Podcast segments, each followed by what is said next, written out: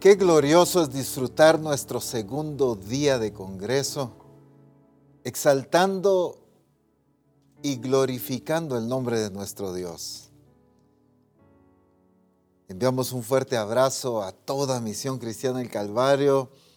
Si están congregados en algún templo, si están reunidos como familia en alguna casa o donde quiera que nos estén viendo y escuchando, deseamos la manifestación y la gloria de Dios sobre cada uno de ustedes. Así que felicitaciones a toda esa planificación por la organización y los detalles que siempre manifiestan ustedes en cada uno de los congresos.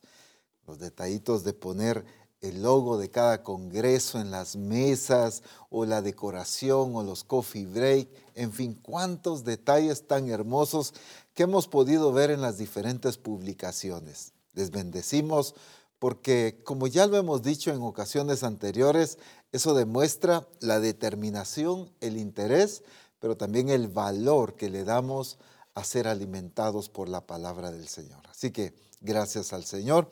Queremos saludar a y bendecir a los hermanos de Radio Manantial de Poptún que están transmitiendo todo el Congreso a través de esta emisora. Así que un fuerte abrazo y bendiciones, pero también a las diferentes iglesias y pastores que están transmitiendo eh, siempre en YouTube o en Facebook, retransmiten la señal eh, a través de sus diferentes redes sociales. Así que también bendiciones a cada uno pues el objetivo y el interés es que toda misión cristiana del Calvario sea alimentada de la palabra del Señor.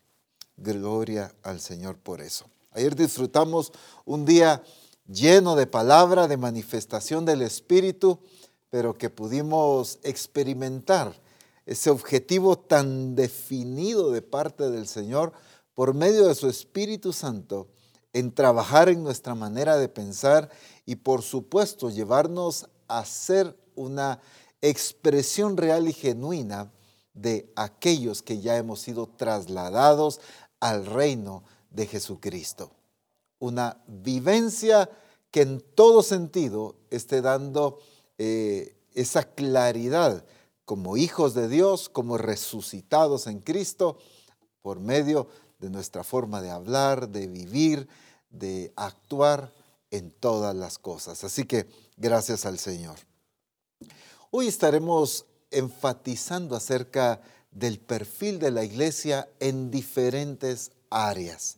Obviamente cuando hablamos del perfil de la iglesia, esto es integral, esto es completo, abarca todo literalmente, pero hoy voy a estar enfocando una parte de ese perfil. Que quede claro, no es que eh, no estemos entendiendo todo el resto del perfil, sencillamente vamos a estar enfatizando partes de este perfil.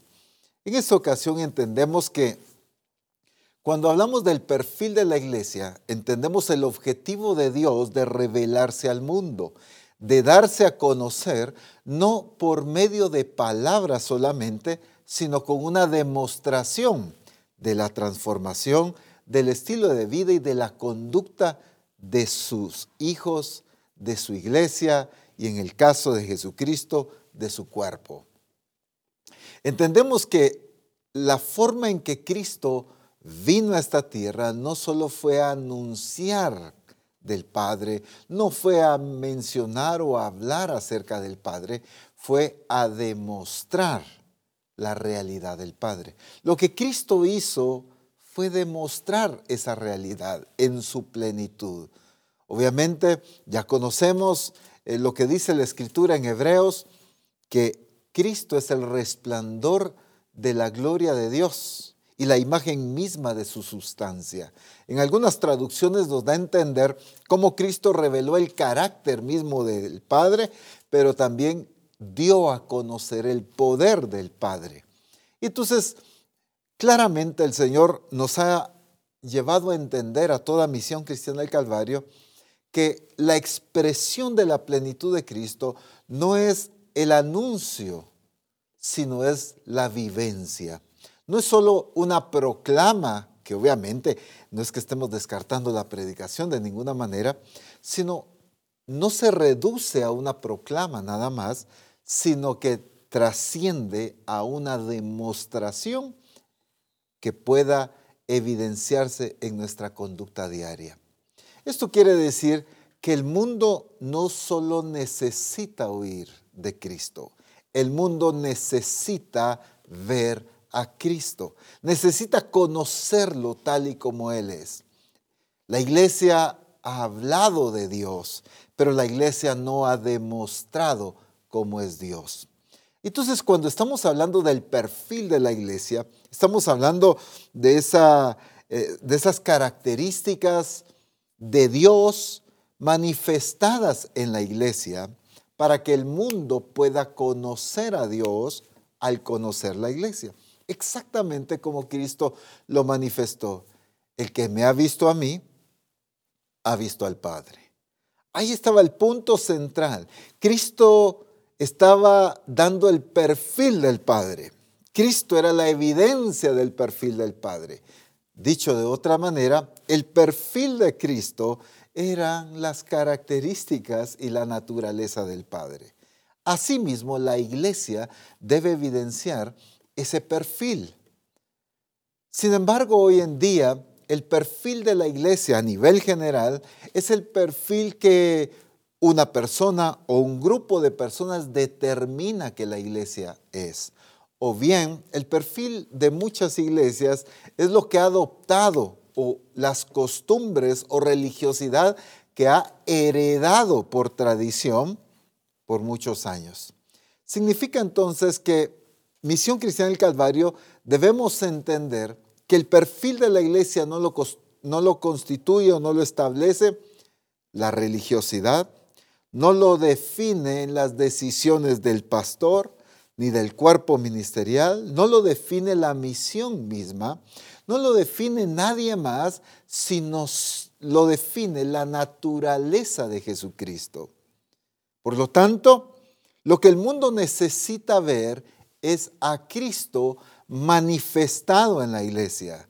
El mundo no necesita ver en la expresión de la iglesia el criterio de un ministro, el criterio de una iglesia particular. El mundo necesita ver a Jesucristo expresado y manifestado a través de su iglesia. Así que cuando hablamos de perfil entonces, estamos hablando de la importancia de Dios darse a conocer por medio de la iglesia. Y una de las cosas que incluye este perfil es nuestra relación con Dios. ¿Qué quiero decir con esto? Ya decía hace un momento que el perfil es muy amplio, pero hoy voy a estar enfatizando el perfil de la iglesia en base a su relación con Dios, a lo que corresponde hacia Dios.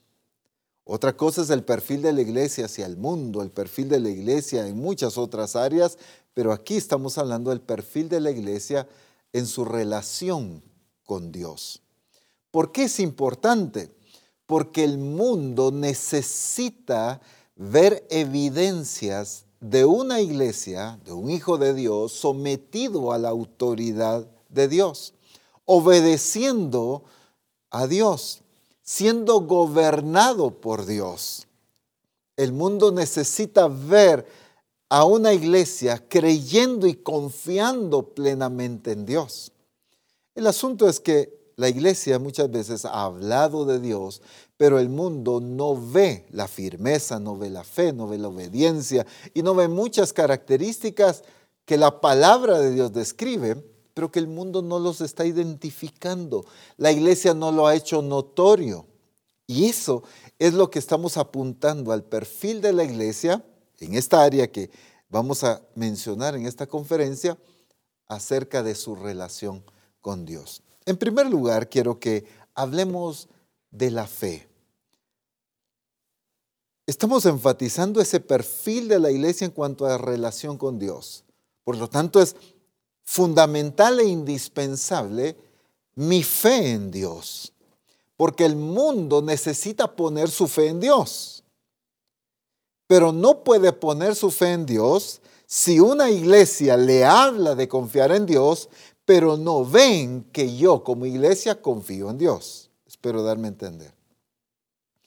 La escritura es clara, un texto muy conocido, Hebreos 11:6, dice claramente este énfasis e importancia de la fe.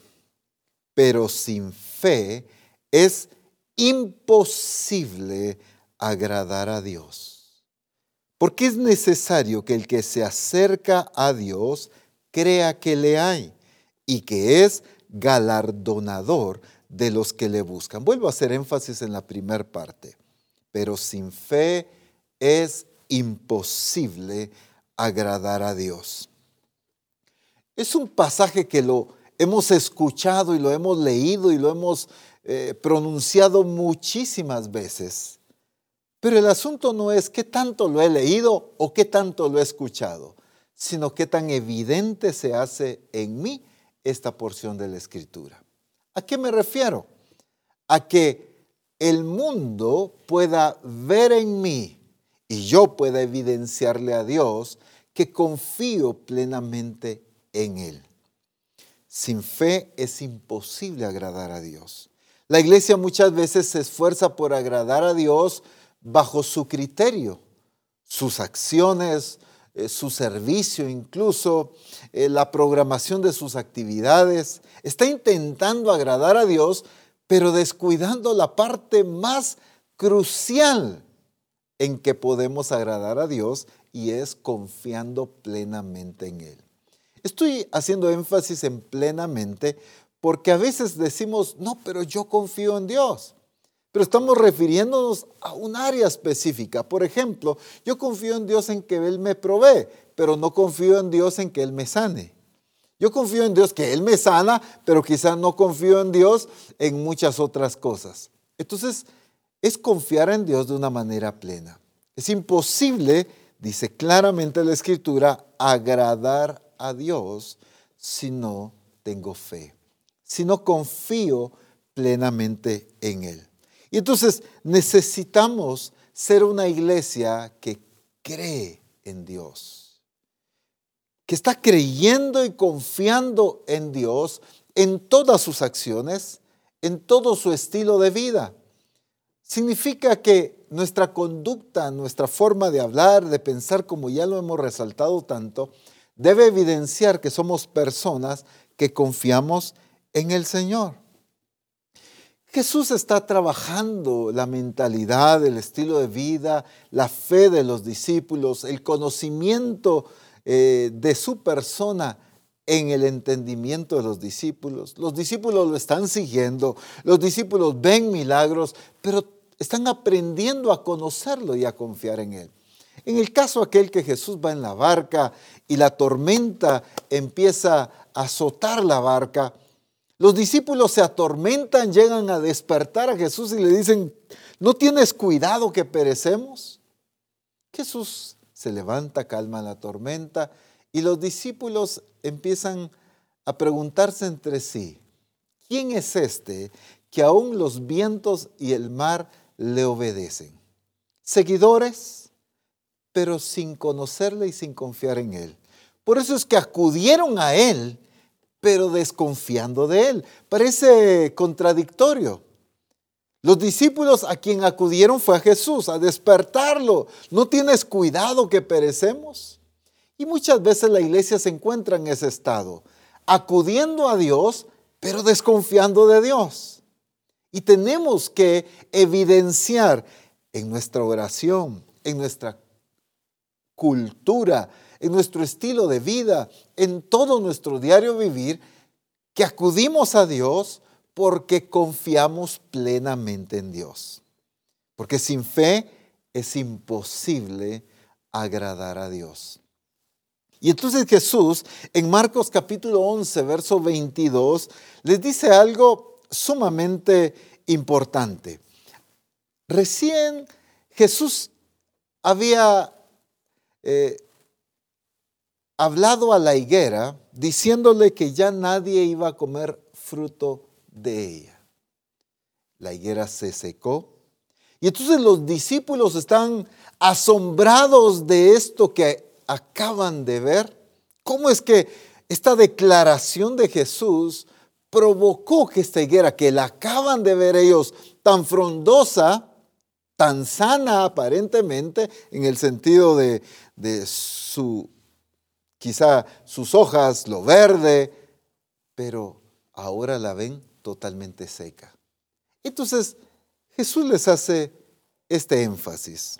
Respondiendo, Jesús les dijo, tened fe en Dios.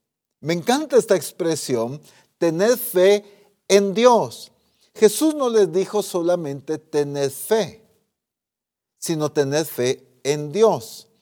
Porque muchas veces hoy tenemos fe, pero no en Dios. Tenemos fe en otras cosas.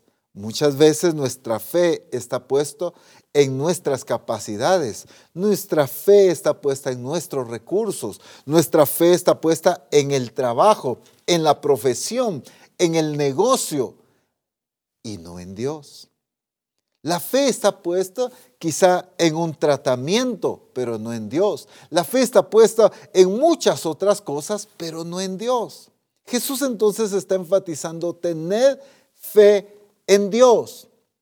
El punto crucial de la vida cristiana es tener fe en Dios. Si algo el enemigo ha trabajado en la iglesia y ha estado eh, quitando, influenciando para que la iglesia vaya perdiendo, es su fe en Dios. La iglesia se relaciona con Dios y le sirve por costumbre, por religiosidad, pero ha dejado de confiar plenamente en Dios. Confía en unas áreas y desconfía en otras. Misión Cristiana del Calvario es una iglesia a la que Dios ha llamado a tener su confianza puesta en Dios. No significa que Dios no pueda usar ciertos recursos, pero muy diferentes que mi fe esté puesto en esos recursos. Por ejemplo, Dios usa un trabajo para proveerme. Excelente, pero no es que mi fe esté puesta en el trabajo para mi provisión. Mi fe debe estar puesta en Dios, aunque use un recurso como el trabajo, como las ventas, como cualquier otro negocio. Lo mismo pasa en todo. Dios puede usar diferentes recursos porque Él es Dios, Él es soberano pero es diferente el que mi fe esté puesta en estos recursos usados por Dios.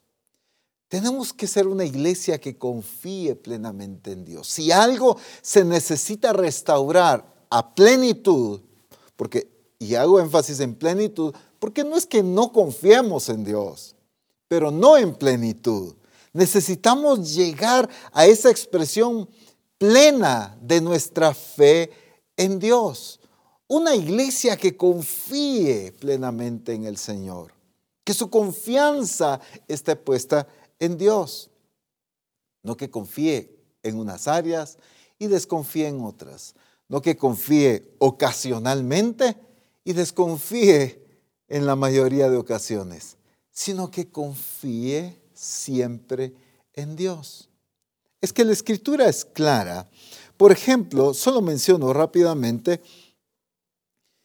en Proverbios 28, 25, en su segunda parte, Proverbios 28, 25 dice algo muy importante. Mas el que confía en Jehová prosperará. El que confía en Jehová prosperará. Fíjense bien, el que confía en Jehová prosperará. Si algo debe evidenciar la iglesia, es su confianza en Dios. Veamos lo que dice la Escritura. El que confía en Dios prosperará. Si nosotros no estamos prosperando, hay algo que no está pasando, que no estamos confiando en Dios. Si no hay prosperidad, y no estoy hablando del concepto prosperidad como muchas veces se ha tergiversado, se ha usado mal. Estoy hablando bajo el concepto prosperidad de la escritura. Si no hay prosperidad, entonces hay evidencia de que no estamos confiando en Dios. Así de claro. Esto nos, nos estamos refiriendo solo al aspecto económico, obviamente. Si no estoy prosperando en mi vida espiritual, no estoy confiando en Dios. Si no estoy prosperando en mi servicio, en mi entrega a Dios, es porque no estoy confiando plenamente en Dios. Si mi vida eh, económica incluso y todas las áreas siguen en el mismo estado de toda la vida, es que no estoy confiando en Dios. Es que dice la escritura, el que confía en Jehová prosperará. El que confía en Jehová prosperará. Punto. Entonces entendamos que si la iglesia de Jesucristo no está evidenciando prosperidad en todas las áreas, está demostrando entonces su falta de confianza en Dios. Es que el Señor nos demuestra que seas prosperado en todas las cosas, así como prospera tu alma. Es todo. La prosperidad es integral que se note desarrollo, que se note crecimiento, que se note más conocimiento de Dios, más eh, servicio a Dios, una vida más espiritual, cada vez sirviendo a Dios mejor. Pero si nos damos cuenta, la mayoría de cristianos experimentamos un estancamiento o un retroceso incluso en nuestra vida espiritual, en nuestra relación con Dios, en nuestro servicio y nuestra entrega a Dios. Todavía seguimos dedicándole nuestra vida a Dios un par de horas a la semana. Ocasionalmente le servimos cuando nos sobra el tiempo, cuando el trabajo me lo permite, cuando mis diferentes eh, situaciones en las que me dedico me dejan el tiempo, yo puedo servir a Dios. Eso significa que no hay prosperidad en mi vida. Entonces es una evidencia de que no hay confianza en Dios. Porque el que confía en Jehová prosperará. Así de sencillo. Entonces estamos hablando de un desarrollo de nuestra fe y de nuestra confianza. En Hebreos capítulo 3, versículo 12 al 13, en la traducción lenguaje actual, Hebreos 3, versículos 12 y 13, en la traducción lenguaje actual. Cuidado hermanos, no piensen en lo malo, ni dejen de confiar en el Dios que vive para siempre. Fíjense bien, no dejen de confiar en el Dios que vive para siempre, para que no se aparten de Él. Es que la consecuencia de dejar de confiar en Dios es que terminamos apartándonos de Dios. Así que si vemos a alguien que empieza a enfriarse, si vemos a alguien que empieza a apartarse, el punto es que dejó de confiar en Dios. Si alguien no está creciendo, venía creciendo, venía desarrollando, pero dejó de hacerlo, es que dejó de confiar en Dios. Así de sencillo. Es que el pastor, es que el discipulador, es que la iglesia, es que aquí, que mi familia. No, esas son excusas. La realidad es que dejó de confiar en Dios. Entonces necesitamos restaurar nuestra confianza y nuestra fe en Dios para evidenciar y demostrar al mundo. Porque ¿cómo pretendemos que el mundo entero conozca y confíe en Dios si ni siquiera nosotros como hijos de Dios confiamos plenamente en Él? Regresemos al pasaje que estamos leyendo. Voy a volver a leer desde el inicio. Cuidado hermanos, no piensen en lo malo, ni dejen de confiar en el Dios que vive para siempre, para que no se aparten de Él. Al contrario, mientras aún queda tiempo, cada uno debe animar al otro a seguir confiando. Así nadie dejará de obedecer a Dios ni pensará que si peca, hace el bien. Dejemos el pasaje un momentito ahí. Préstele atención a las consecuencias de no confiar en Dios. Número uno, nos apartamos de Él. Al final de, este, de estos pasajes encontramos que dice, así nadie dejará de obedecer a Dios. El que no confía en Dios empieza a desobedecerlo. Bueno, digámoslo de otra manera. El que desobedece a Dios es evidencia de que no está confiando en Dios. Y también encontramos que la consecuencia de no confiar en Dios es que si alguien peca, cree que está haciendo el bien. Dicho de otra manera, no ve que está haciendo algo malo, porque dejó de confiar en Dios. Entonces, si nos damos cuenta, hay una serie de consecuencias que surgen producto de la desconfianza en Dios. Suena dramática esta palabra, desconfianza en Dios, y quizá en la mayoría de nosotros choca esta palabra, esta expresión diciendo, no, pues ¿cómo voy a desconfiar en Dios? Bueno, es que no tener fe de una manera plena en Dios es desconfiar de Él. Así de sencillo. Entonces, a nadie le gusta que le digan que desconfía de Dios. Pero la realidad es que estamos dudando Estamos desconfiando producto de la falta de fe plena en Dios. Creerle a Dios en un área específica no es creerle a Dios en plenitud, sino es una vida integral de confianza en el Señor. Esta fe debe ser algo que se desarrolla, que crece, que va madurando. Una fe como dice la escritura, que no se debilita. Me encanta muchísimo lo que la escritura en Romanos capítulo 4, verso 19 nos resalta acerca de la vida de Abraham. Es uno de los pasajes que literalmente a nivel personal me han bendecido de una manera impresionante. Así como cada uno de ustedes, estoy seguro, pues así también nosotros hemos experimentado de todo tipo de situaciones. Así como usted ha pasado pruebas, también nosotros las hemos pasado. Así como usted ha pasado circunstancias difíciles, bueno, nosotros tenemos para tirar al cielo y como decimos en Guatemala, para hacer chinchilete.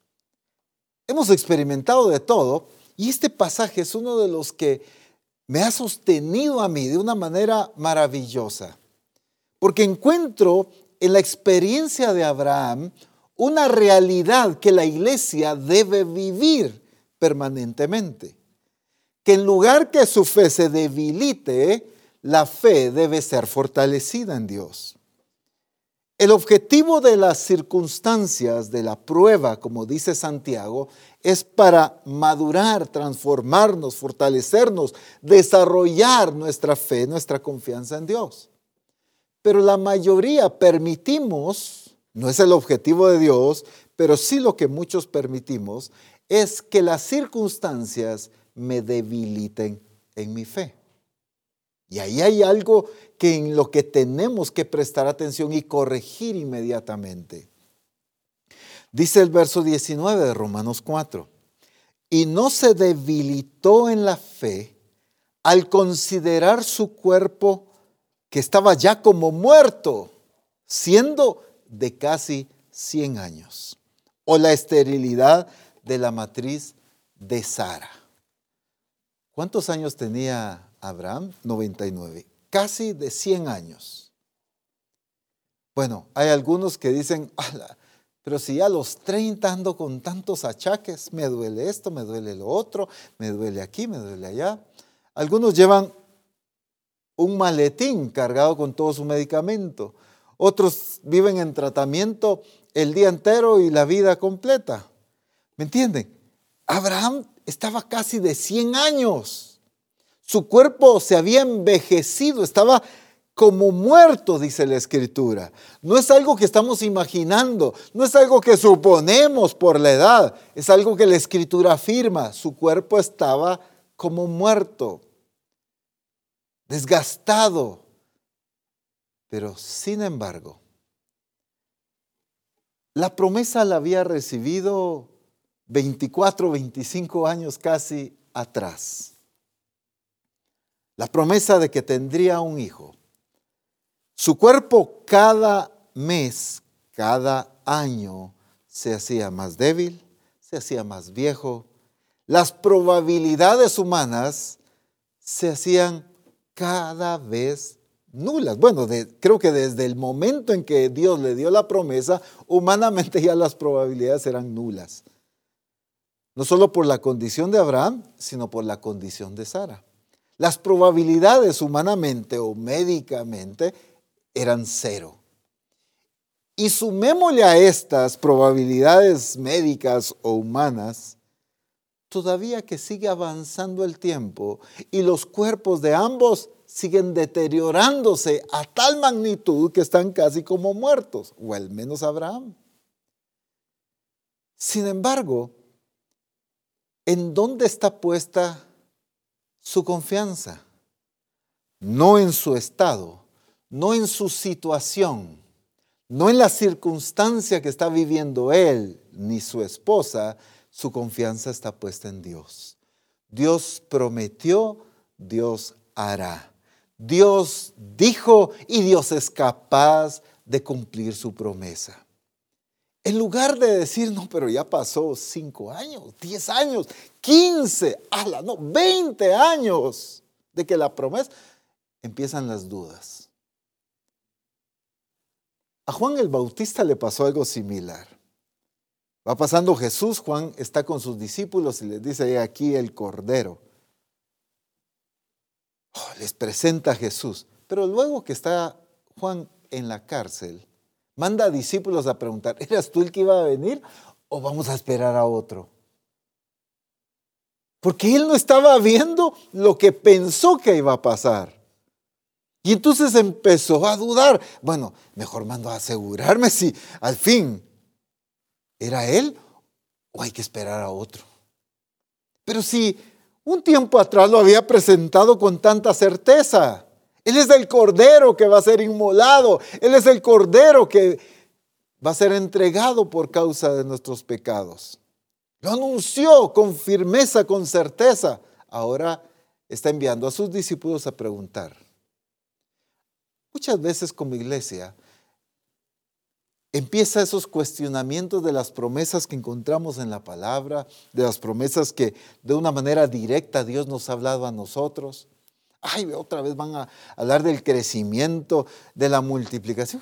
Eso lo vengo oyendo desde hace años y no pasa, que no pasa esto, no pasa lo otro. Irá a pasar. Yo no sé si Dios habló, quizá no fue Dios el que dijo y empieza a debilitarse la fe. Bueno, de hecho, el pronunciar esas palabras significa no que la fe se está debilitando, sino que la fe ya se debilitó. Sin embargo, en el caso de Abraham, todo iba contrario, pero su fe se estaba fortaleciendo.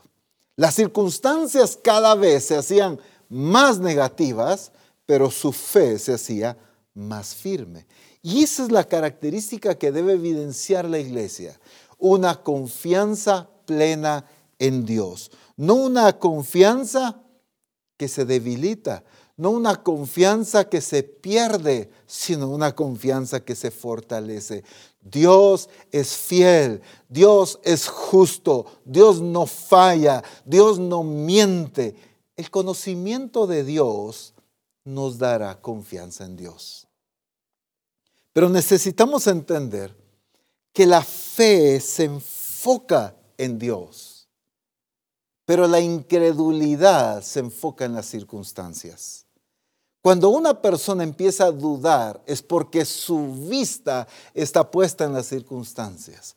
Cuando una persona se fortalece en su fe es porque su vista está puesta en lo que Dios es. Cuando yo dejo de ver y de conocer a Dios, entonces significa que estoy viendo las circunstancias, la enfermedad, la crisis. Entonces se debilita la fe.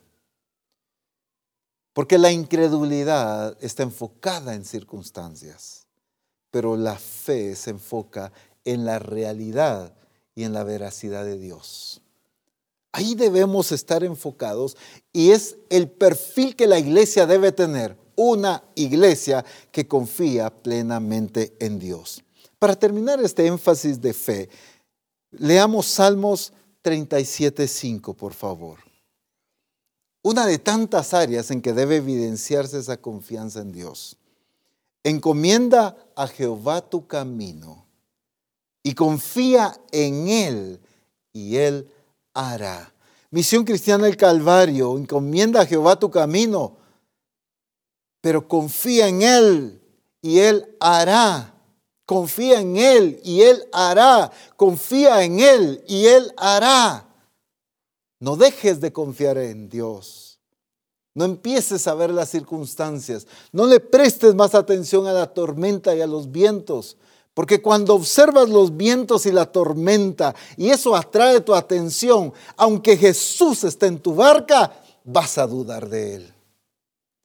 Pero cuando tu vista está puesta en el Todopoderoso, cuando entiendes su certeza, cuando conoces su veracidad, cuando entiendes la plenitud y la grandeza de su poder, no puedes dudar de Dios. Nuestra fe debe fortalecerse en lugar de debilitarse. Si tu fe se ha debilitado, este es el momento para que hoy pongas tu mirada en Dios y tu fe sea fortalecida. Las circunstancias no deben dictar tu fe, sino es la realidad de lo que Dios es, lo que debe determinar tu actitud de fe. Ni siquiera era el cuchillo en la mano de Abraham y su hijo puesto sobre el altar lo que determinaba su confianza. No era ni siquiera la orden recibida por Dios, sino era la naturaleza de Dios que determinaba su confianza. Él puso a Isaac en el altar. Él tomó el cuchillo en su mano. Estaba dispuesto a obedecer a Dios porque sabía que aún Dios de entre los muertos lo levantaría y cumpliría lo que dijo. Porque hay dos cosas imposibles. Que Dios mienta y que no cumpla lo que promete.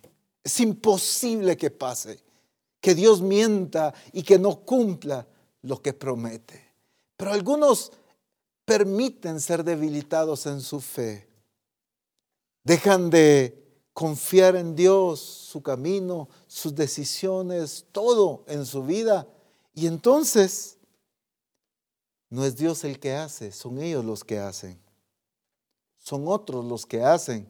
Y entonces no se alcanza el objetivo de Dios. La fe se enfoca en lo que Dios hará y en lo que Dios está haciendo. La fe se enfoca en el poder y en la capacidad de Dios de cumplir lo que Él ha prometido. Pero cuando vemos acerca de ese perfil, ya enfatizamos la fe que es indispensable. Pero también debemos entender que el perfil de la iglesia en su relación con Dios debe ser la obediencia. Dicho de otra manera, la obediencia es otra característica fundamental de ese perfil. Para agradar a Dios, para honrarlo, pero también para demostrar a Dios ante el mundo. El mundo necesita ver una iglesia obediente Escucha bien, las naciones necesitan ver a Misión Cristiana el Calvario siendo obediente a Dios, no rebelde a Dios, no dudando de Dios, no cuestionando a Dios, sino obediente a Dios.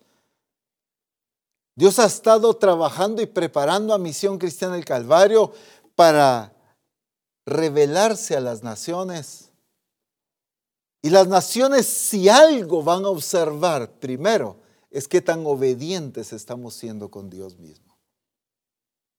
Nos están llevando a que obedezcamos a Dios, que nos rindamos, pero ni ellos obedecen.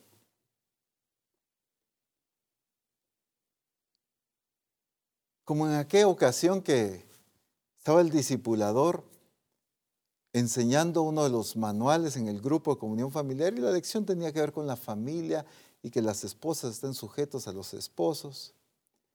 Y dice un discípulo, no, o una discípula, perdón, y dice, no, yo no me voy a sujetar a mi marido, pero si la palabra de Dios dice, sí, pero si ni la esposa del pastor se sujeta al pastor, ¿para qué me voy a sujetar yo al mío? Dijo. Si el mundo no ve obediencia en nosotros, el mundo no va a obedecer tampoco. Si el mundo lo que ve en nosotros es desobediencia, entonces el mundo va a aprender a ser desobediente.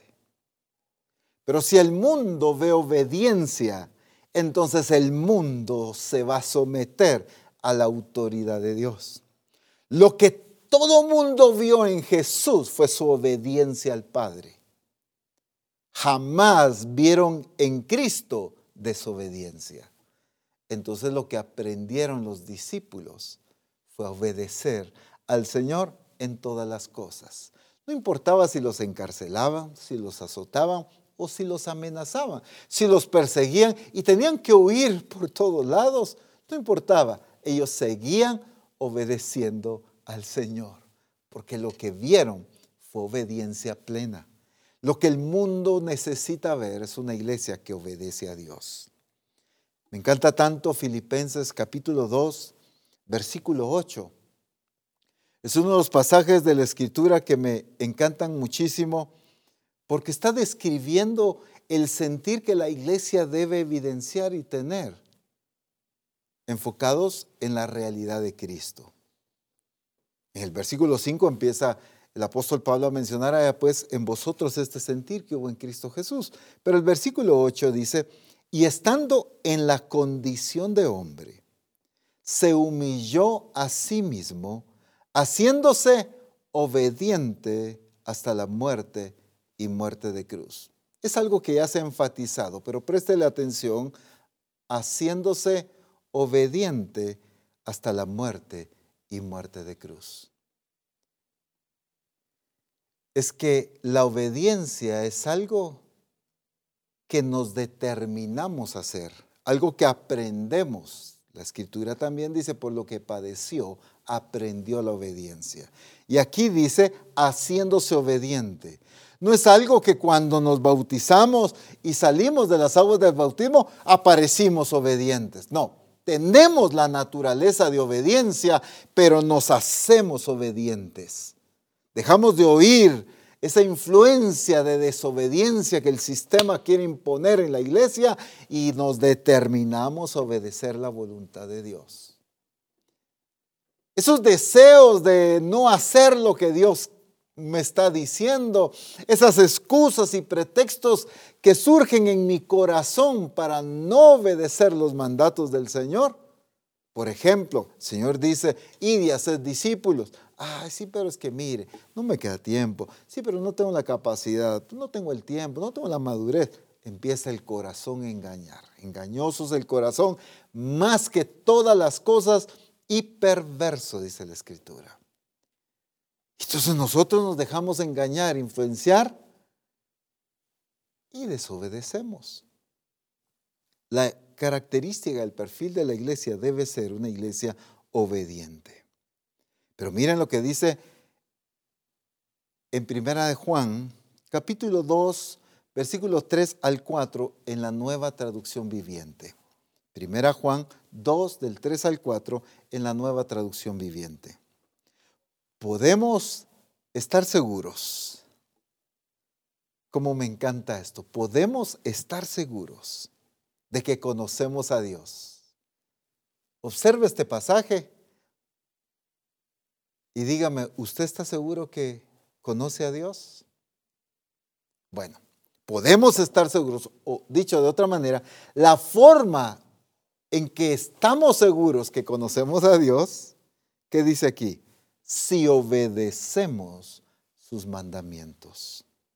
Si alguien afirma, yo conozco a Dios, pero no obedece los mandamientos de Dios, es un mentiroso y no vive en la verdad. Fíjense bien. El que dice que conoce a Dios, pero desobedece a Dios, es un mentiroso. No lo conoce. No está viviendo en la verdad. ¿A cuántos les gusta que le digan mentiroso? ¿Verdad que a nadie? Pero las evidencias, bueno, la palabra nos lo dice. Si yo no obedezco sus mandamientos, entonces no conozco verdaderamente a Dios. Veámoslo desde el otro ángulo. El conocer a Dios me va a llevar a ser obediente, pero el desconocer a Dios me va a llevar a ser desobediente. El desconocimiento de Dios provoca un estilo de vida de desobediencia, pero el conocimiento genuino de Dios provoca un estilo de vida de obediencia en la iglesia. La realidad de la iglesia que debe manifestar es una obediencia plena, pero eso se va a dar y va a ser la demostración de que es una iglesia que sí conoce al Dios que sirve. No que tiene información, sino que le conoce. Porque claramente dice, podemos estar seguros de algo. Misión Cristiana del Calvario, puedes estar segura de que conoces a Dios, como dirían los matemáticos, sí y solo sí, si obedeces a Dios, si obedeces sus mandamientos. Solamente así obedeciendo los mandamientos de Dios, es que Misión Cristiana del Calvario puede decir, conocemos a Dios. Pero proclamar, yo conozco a Dios, yo conozco a Dios. Sí, no, Misión Cristiana del Calvario conoce a Dios. Pero si no obedecemos sus mandamientos, entonces dice claramente la Escritura, somos mentirosos y no estamos viviendo en la verdad. No se trata de una iglesia que tenga información de Dios. Se trata de una iglesia que obedece plenamente a Dios. Entonces, una característica del perfil de la iglesia en cuanto a su relación con Dios es su fe en Dios. Otra característica de ese perfil es su obediencia a Dios. Pero otra característica de ese perfil es su permanencia. Como es muy largo, no voy a leerlo, pero solo voy a mencionarlo. Es un pasaje que a todos conocen. Juan capítulo 15. Cuando Jesús habla de yo soy la vid, vosotros los pámpanos, mi padre es el labrador y empieza a explicar. Hemos resaltado el énfasis del fruto y precisamente es lo que Cristo está buscando que nosotros produzcamos fruto de acuerdo a la misma naturaleza, porque somos pámpanos, somos ramas pegados a la vid. Y entonces el fruto que hemos sido llamados a producir debe ser el fruto de la misma naturaleza de la cual nos estamos alimentando. Pero es interesante que en unos cuantos versículos al menos 11 veces Jesús utiliza el verbo permanecer, más que fruto, permanecer. Porque no puede ser producido fruto de acuerdo a la naturaleza de Cristo si no existe este estilo de vida de permanencia. Obviamente no estamos hablando de una permanencia bajo el concepto tradicional de que no falto al culto, de que yo me conecto todos los días, o la permanencia como el hijo mayor, se nos explicaba ayer. Pero yo no me he ido, yo aquí he estado siempre, siempre te he servido. Un entendimiento incorrecto de permanencia. Aquí no está hablando de esa permanencia de que nunca me fui, de que siempre he estado. Aquí está hablando de una permanencia de unidad, de alimento, de sumergirme, de estar unido a. La permanencia en Cristo no es que me conecte a todos los cultos. La permanencia en Cristo es que mi vida entera jamás se desconecta de Él. Siempre estoy conectado a Él. Siempre me estoy alimentando de Él. Siempre me estoy nutriendo de Él. Siempre estoy unido a Él. Todo lo que hago, lo hago unido a Cristo. Mi vida entera la vivo unido a Jesucristo. Es que ese es el principio del nuevo nacimiento, de la obra del Espíritu Santo. Me introduce a un cuerpo, me sumerge en Cristo. Ayer mencionábamos, de modo que si alguno está en Cristo, nueva criatura es. Esa es la vida cristiana, la unidad plena con Cristo. Pero nosotros vivimos una vida intermitente en nuestra conexión con Cristo. Nos desconectamos, nos conectamos. Nos unimos, nos desunimos. Nos conectamos el día domingo para eh, la transmisión del servicio y ahí adoramos y ahí oramos, leemos la palabra, estamos tan conectados y sumergidos, pero el resto del tiempo totalmente desconectados, haciendo lo que queremos, buscando nuestros intereses, nuestras prioridades, apuntando a nuestra visión, a nuestras metas, apuntando a nuestra estilo de vida, a lo que nosotros estamos buscando y anhelando. Desconectados de la vida de Cristo, desconectados de Él. Es que el que vive conectado a Él siempre va a tener los mismos intereses de Cristo. El que vive conectado a Cristo siempre va a tener las mismas acciones de Cristo. ¿Por qué hoy la iglesia, sus acciones son tan distintas? Porque no está conectado. La naturaleza del pámpano del pámpano no es conectarse eventualmente. La naturaleza del pámpano es vivir conectado a la vida. El principio fundamental es esa permanencia, es esa conexión, es esa unidad. Es que lo natural del pámpano es producir fruto de acuerdo a esa naturaleza. Pero la demanda del pámpano es la permanencia en la vida. No sé si me di a entender ahí. Lo natural del pámpano es producir fruto. Pero la demanda que Cristo está haciendo aquí, el término condicionante que Jesús está enfatizando en Juan 15 es la permanencia, no es el fruto. El fruto es la expresión natural del pámpano.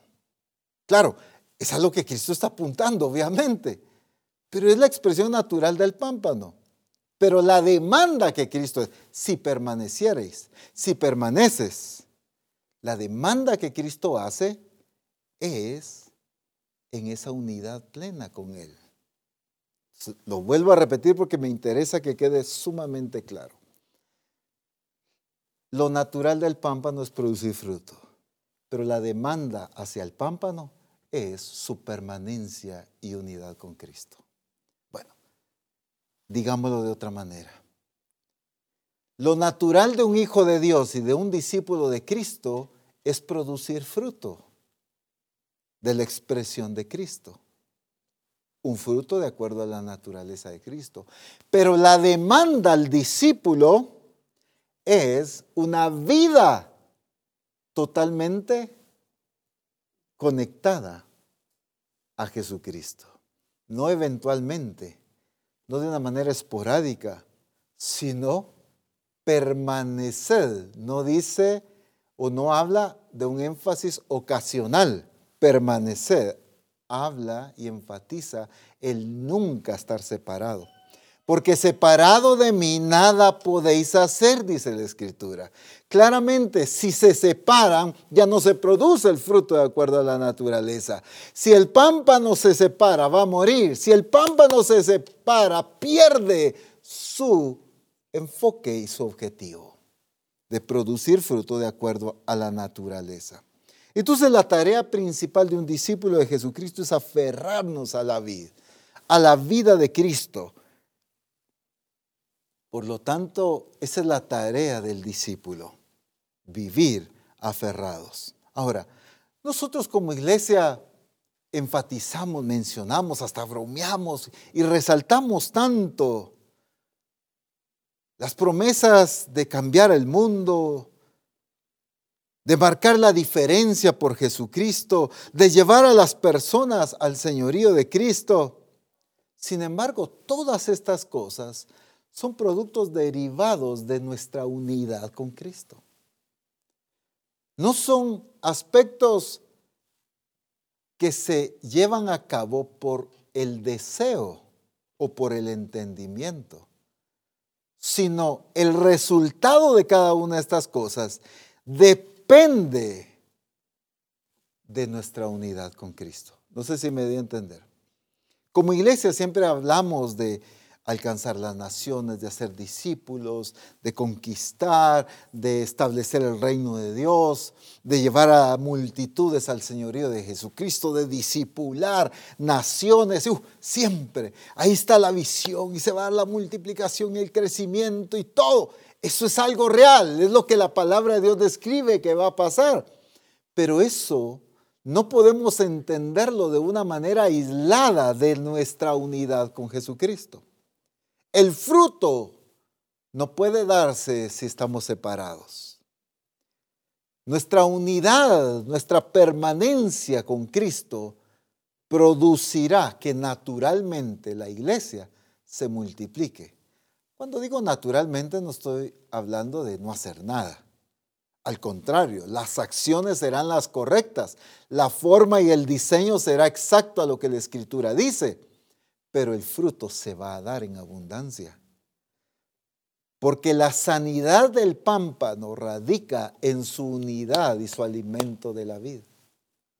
Si la rama no está unida y no está recibiendo el alimento correcto de Jesucristo, entonces será una rama enferma, una rama estéril y entonces como iglesia podemos anhelar, como iglesia podemos visualizar, como iglesia podemos eh, soñar, como iglesia podemos declarar, pero si nuestro estilo de vida no está permanecer en Cristo,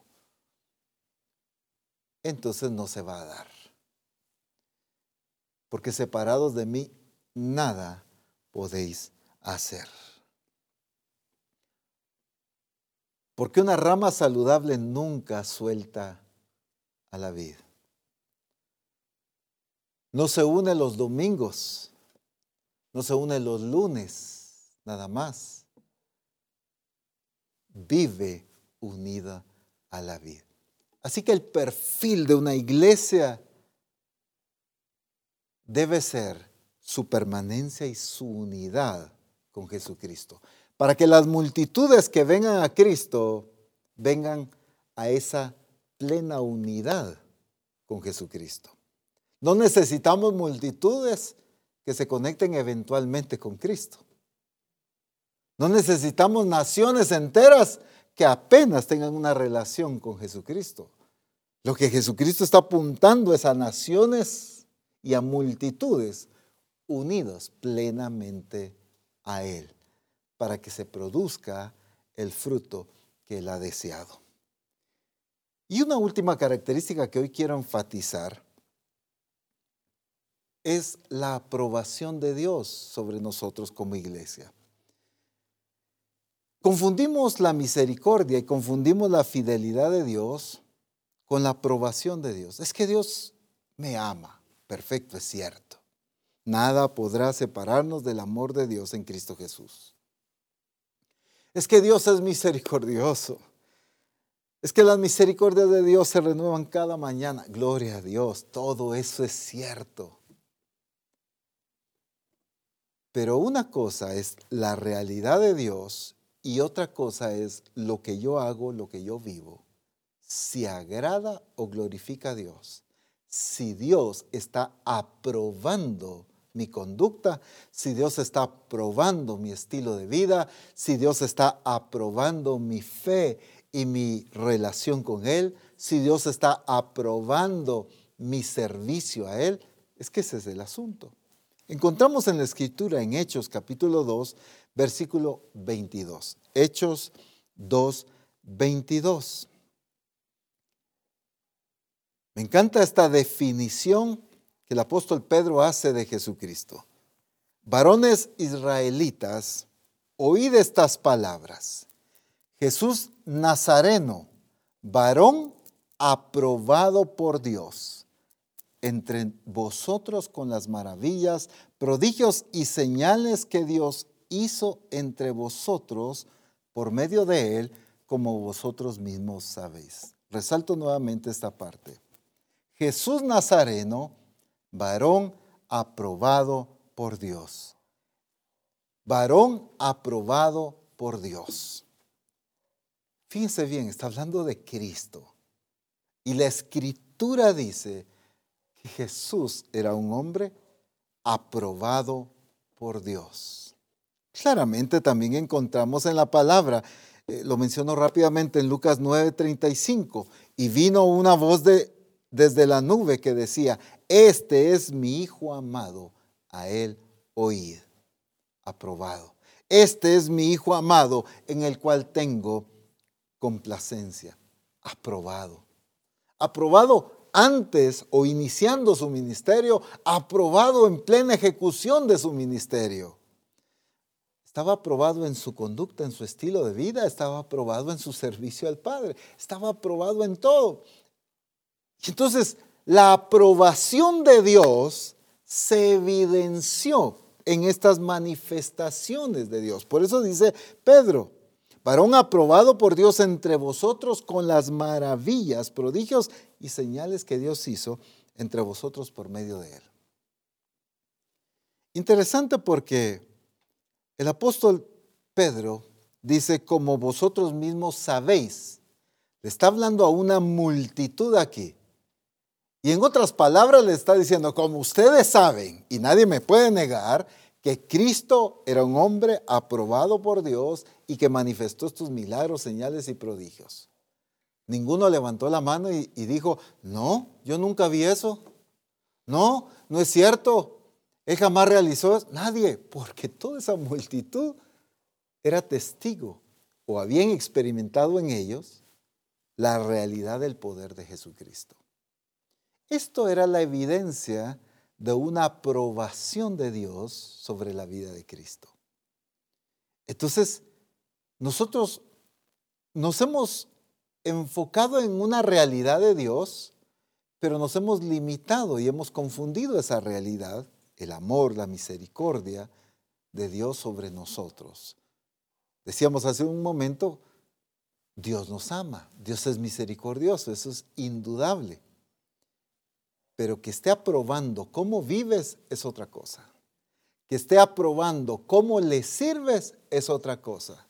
Que esté aprobando cómo hablas es otra cosa. Que esté aprobando tu manera de pensar es otra cosa.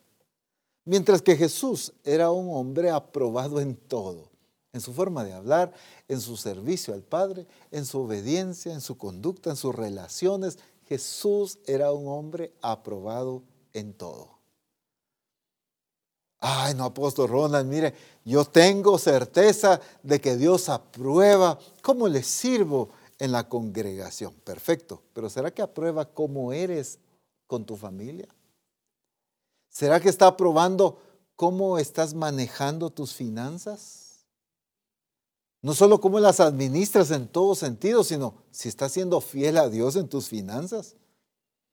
Algunos pretenden ganarse la aprobación de Dios, pero ni siquiera cumplen con Dios en sus finanzas. Entonces, déjame decirte, no está siendo aprobado. Algunos, bueno, sí cumplen con Dios, con sus finanzas, pero no les sirven.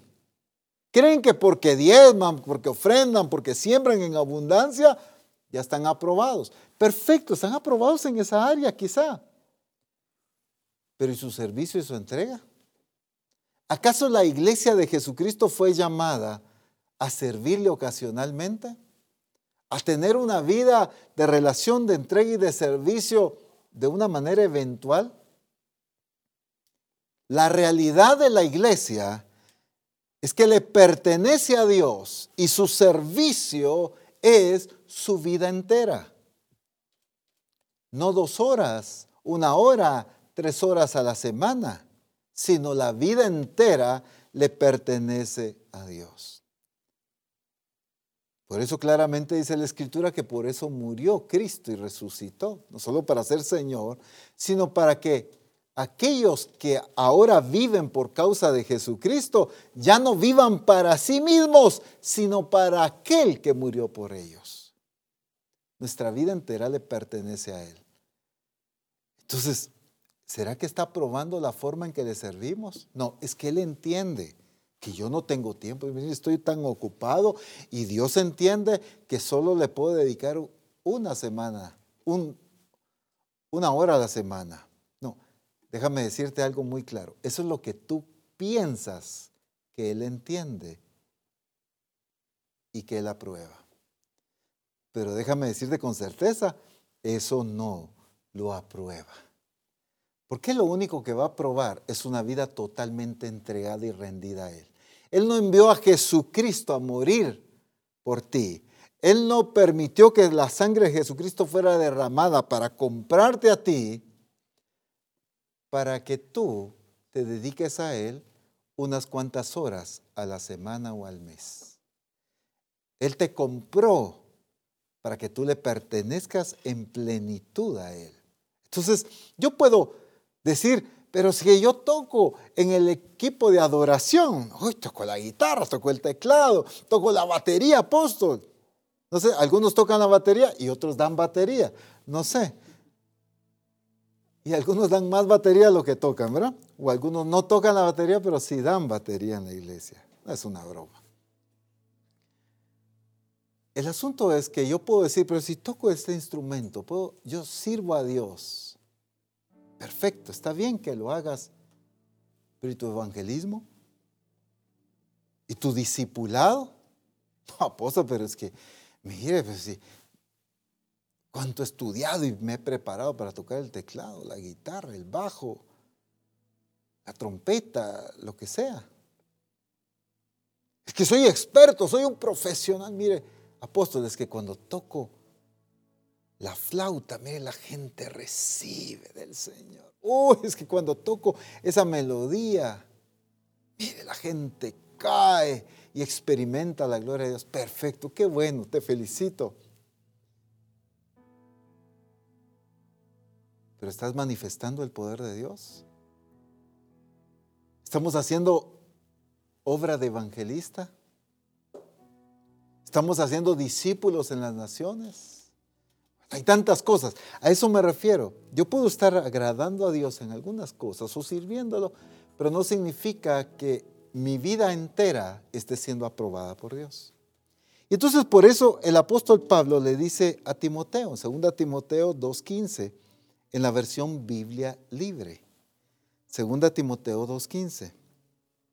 Esfuérzate, y preste atención a esta palabra, arduamente en poder presentarte ante Dios. ¿Cómo? Fíjense bien, esfuérzate arduamente en poder presentarte ante Dios. Y aquí viene la parte que quiero hacer énfasis y ser aprobado por Él. Esfuérzate, misión cristiana del Calvario, arduamente. No hagas el intento. Como decimos tradicionalmente, no hagas la lucha. No, esfuérzate arduamente. ¿Qué dice? En poder presentarte ante Dios. Es la parte que quizá podemos hacer. Ah, me presento delante de ti, Señor. Padre, hoy que estamos delante de tu presencia, decimos, queremos pedirte esto, queremos declarar aquello. Señor, hoy que como hermanos, que como grupo, como iglesia, estamos delante de tu presencia. Perfecto. Pero aquí dice, esfuérzate arduamente en presentarte delante de Dios. ¿Pero qué? Y ser aprobado por Él. Si algo necesitamos esforzarnos, Misión Cristiana del Calvario, es por ser aprobados por Dios. Mire, a veces una empresa lo entiende también. Llaman a una, contratan, quieren o necesitan contratar a un gerente o un vendedor, lo que sea. Eh, sacan un anuncio y la gente manda su información, su currículum para poder ser contratados, los entrevistan. Y entonces les dicen, bueno, vas a pasar a otra entrevista ya con el mero gerente general.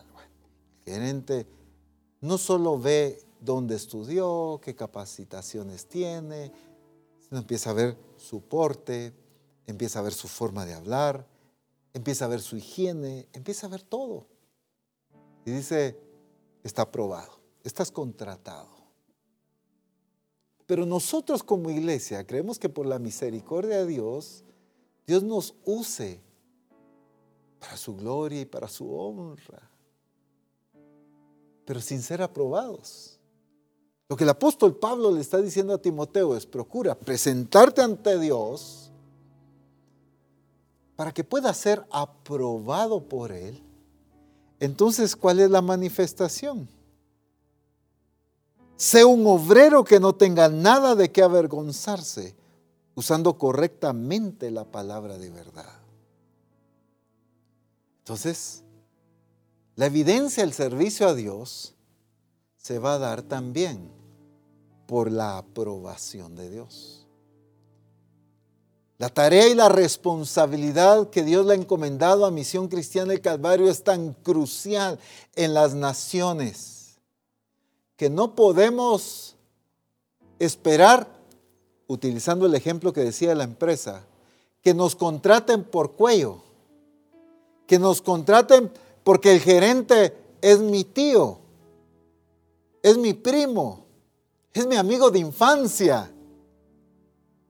Y yo no importa si llegué presentable, si llegué con la camisa arrugada, si llegué sucio sin bañarme, no importa porque es mi primo que me contrate, pues muchas veces esa es la misma conducta que venimos con Dios. No importa si estoy así como hijo de Dios, así algo en Guatemala usamos el término chapuceado, pero como soy su hijo me va a usar. Que me envíe a las naciones. No importa si no conozco la palabra, no importa si puedo predicar, no importa si le estoy sirviendo, no importa cómo eh, es mi relación con Dios, pero que Él me envíe a las naciones. Uy, yo anhelo predicarle a las naciones, yo anhelo disipular multitudes. Estamos buscando ser usados pero muy poco buscamos ser aprobados. Enfoquémonos en ser aprobados y la consecuencia será que seremos usados por Dios. Padre glorioso, entendemos lo maravilloso de tu plan para las naciones y lo importante que como iglesia demos la talla, el perfil de lo que tú quieres demostrar y evidenciar al mundo entero.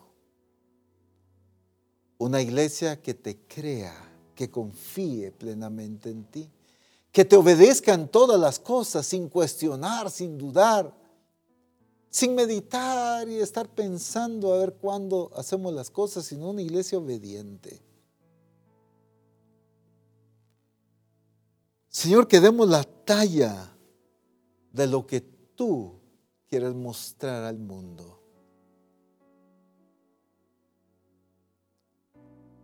Esa iglesia con firmeza, esa iglesia con certeza de lo que tú eres.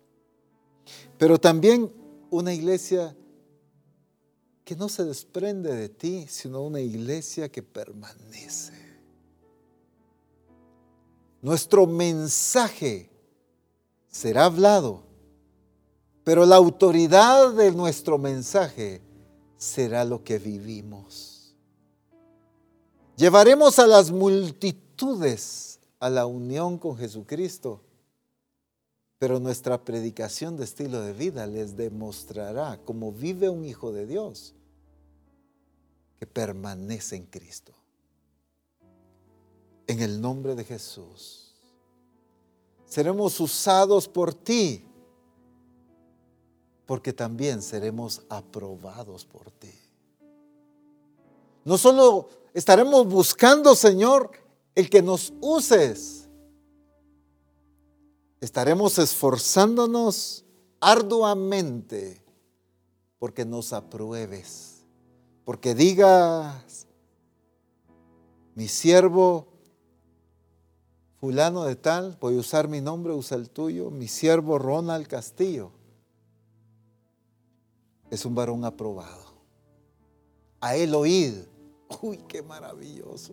Eso es lo que Dios debe decir de cada uno de nosotros. A Él escuchen, a Él vean, a ella oigan, a ella observen. Que Dios diga eso de nosotros. Pero eso solo puede ser consecuencia de su aprobación y no solo de su misericordia.